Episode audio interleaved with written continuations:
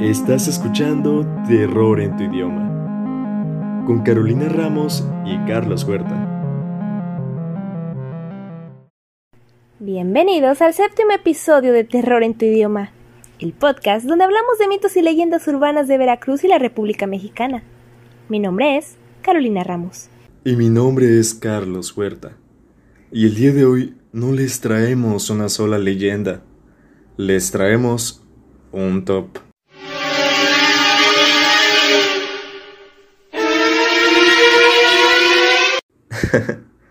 Como se podrán imaginar, uno de los lugares más enigmáticos de una ciudad es su cementerio. Y cuando el cementerio tiene más de un siglo de antigüedad, las leyendas que lo rodean se multiplican. Por eso es que hoy les traemos un top de las seis tumbas más interesantes de México. ¿Empezamos, Caro? Claro que sí. Número 6. En el cementerio particular veracruzano es posible encontrar tumbas muy particulares, con historias que a muchos les puede helar la sangre. Una de estas trata sobre una tumba que probablemente no tiene ningún cuerpo, pues está dedicado al barco de vapor Grijalba, ubicado en el pasillo central del cementerio. En su epitafio es posible leer a la eterna memoria de los compañeros, capitán, oficiales y tripulantes víctimas del hundimiento del vapor Grijalba aquecido el 27 de noviembre de 1940. Desgraciadamente, es muy difícil encontrar más información acerca de esta tragedia. Caminando un poco más por el pasillo central, varias tumbas destacan sobre las demás. Desgraciadamente, estas tienen en común el hecho de que son tumbas para niños. En una, los padres construyeron una réplica en miniatura de un castillo que se asemeja mucho al de Disney. En otra, es posible apreciar una muñeca de un aspecto inquietante. Presumiblemente, este juguete fue dejado en ese lugar por los padres de la niña ahí sepultada. Pero varias personas han afirmado que la muñeca se mueve e incluso la han visto caminar. Número 5. Cerca, en Orizaba, encontramos una historia con ciertas similitudes. En el cementerio municipal Juan de la Luz Enríquez, conocido de forma informal como el Panteón de Orizaba, se encuentra la tumba de la niña Ana María Dolores Segura y Couto, quien falleció el 6 de julio de 1908 al encenderse su vestido con una veladora. Ella tenía tan solo dos años de edad. Para la tumba, los padres de la menor encomendaron al escultor Reinaldo Coagnelli la elaboración de un monumento el cual consiste en dos esculturas. La primera es una réplica de la menor recostada en su cama y la segunda es un ángel que la protege con sus alas. Esta particular escultura también es protagonista de su propia leyenda, pues de acuerdo con algunos, es posible ver a la pequeña jugando entre las tumbas, pero el ángel siempre la regresa a su lugar. Número 4. No muy lejos, en Jalapa, se encuentra la famosa tumba de don Justo Félix Fernández López. Dicha personalidad fue un gran empresario, considerado como uno de los benefactores más importantes de Jalapa. Su tumba es una de las más famosas del llamado Panteón 5 de Febrero. La razón de su fama es puesto que el sepulcro es motivo de leyendas entre la población. Muchos afirman que don Justo Fernández obtuvo su fortuna debido a un trato que hizo con el diablo, y que al morir su alma fue tomada por este como pago. También está el hecho de que debido a que pidió ser embalsamado y sentado, se dice que su cabello y sus uñas seguían creciendo aún después de morir. Sumado a esto está el hecho de que algunos dicen escuchar el trote de un caballo cerca de su tumba. Número 3. Llegando a la Ciudad de México, uno de los cementerios más antiguos es el Panteón de San Fernando, con casi 200 años de antigüedad. La tumba más grande que existe en el panteón pertenece, de hecho, al presidente Benito Juárez, quien fue el último hombre en ser enterrado en el lugar. El mausoleo posee un estilo neoclásico, similar al de un templo griego, mientras que en el centro hay una estatua de mármol inspirada en la obra renacentista La Piedad de Miguel Ángel, donde está la Virgen María de rodillas con el cuerpo de Cristo en su regazo. Sin embargo, el motivo de la imagen ubicada en este mausoleo se considera más laico, pues es alegoría a la patria que llora la pérdida de uno de sus hijos más queridos, Benito Juárez.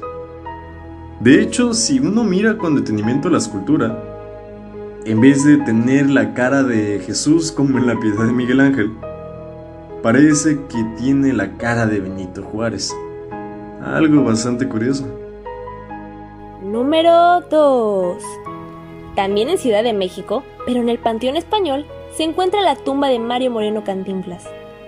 Tan importante ha sido el legado de este genio de la comedia para todos los mexicanos. Y sin embargo, se dice que casi nadie visita la capilla donde están sus cenizas.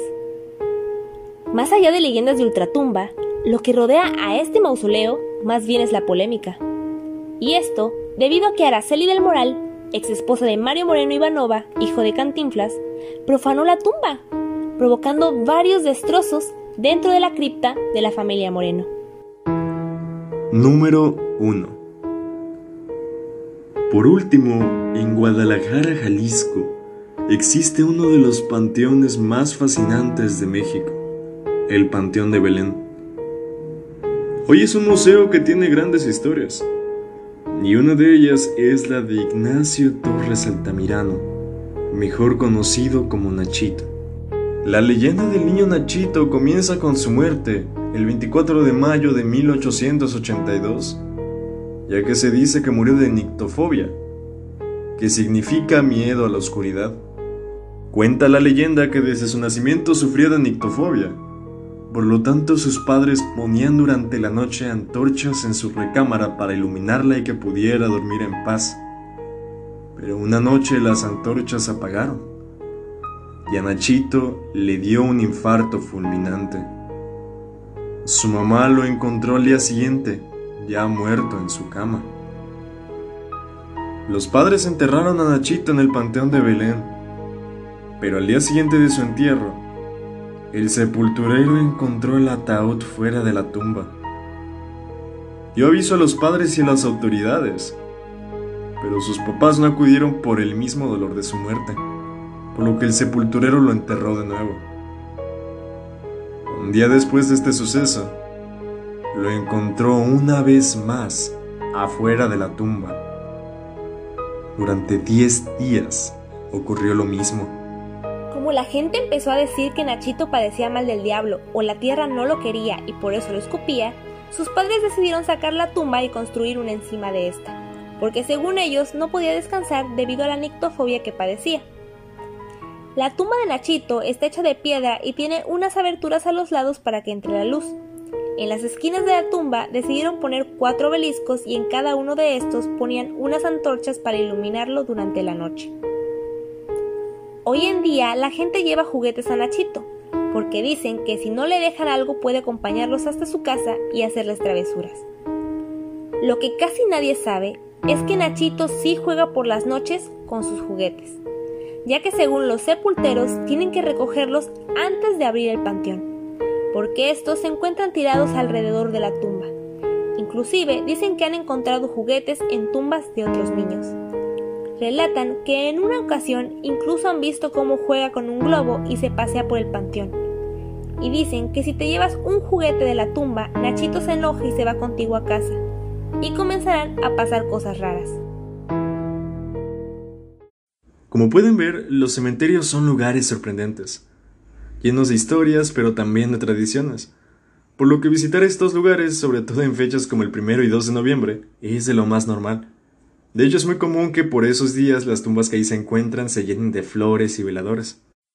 Por lo regular, las personas que van a estos lugares lo hacen para visitar a sus difuntos, aunque también hay quienes, llevados por la curiosidad, deciden realizar recorridos para conocer las tumbas que ahí se encuentran y las historias que las envuelven, o en el peor de los casos, para profanarlas o realizar brujería.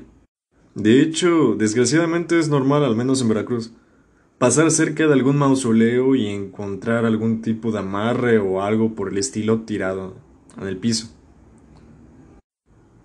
Esto ha sido todo por el episodio de hoy. Si tienes alguna historia que te gustaría que contáramos, no olvides contactarnos. También recuerden darle like a nuestra página de Facebook. Mi nombre es Carlos Huerta. Y mi nombre es Carolina Ramos. Y esto fue... Terror, en, tu, idioma.